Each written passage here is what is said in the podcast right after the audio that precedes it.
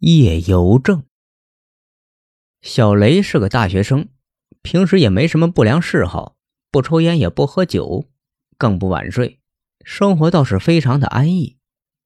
但是最近他身上发生了奇怪的事情，他得了夜游症。每天凌晨三点准时起床，望着窗外临近学校公园的方向。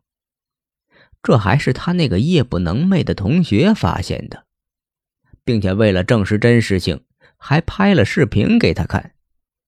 寝室在六楼，小雷生怕自己哪天看不开，从寝室跳了下去。于是他来到医院检查病情，医生说要住院观察，小雷欣然同意。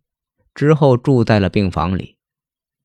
奇怪的是，连续几天晚上。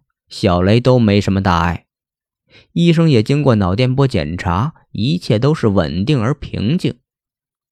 你没病，医生对小雷说：“怎么会没病？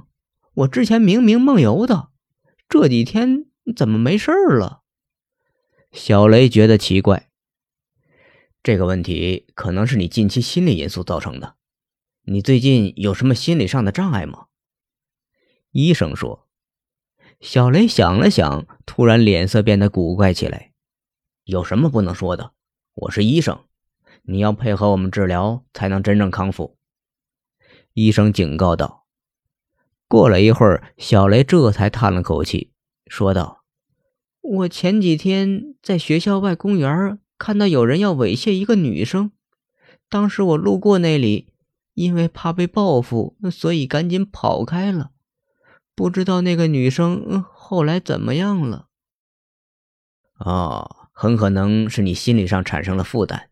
这样吧，我给你开一副助睡眠的药物，看你回去吃了之后怎么样吧。”医生说道。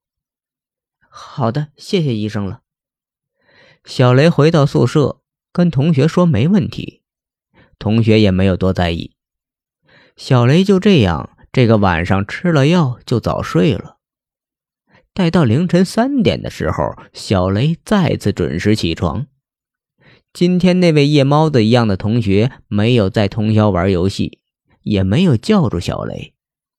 小雷一步一步走到窗台前，望着公园的方向。突然，他伸出手来，像是在跟谁打招呼似的。接着，他趴到了窗台上，用力一撑。往窗外翻了下去。第二天一早，寝室室友接到了小雷死亡的消息。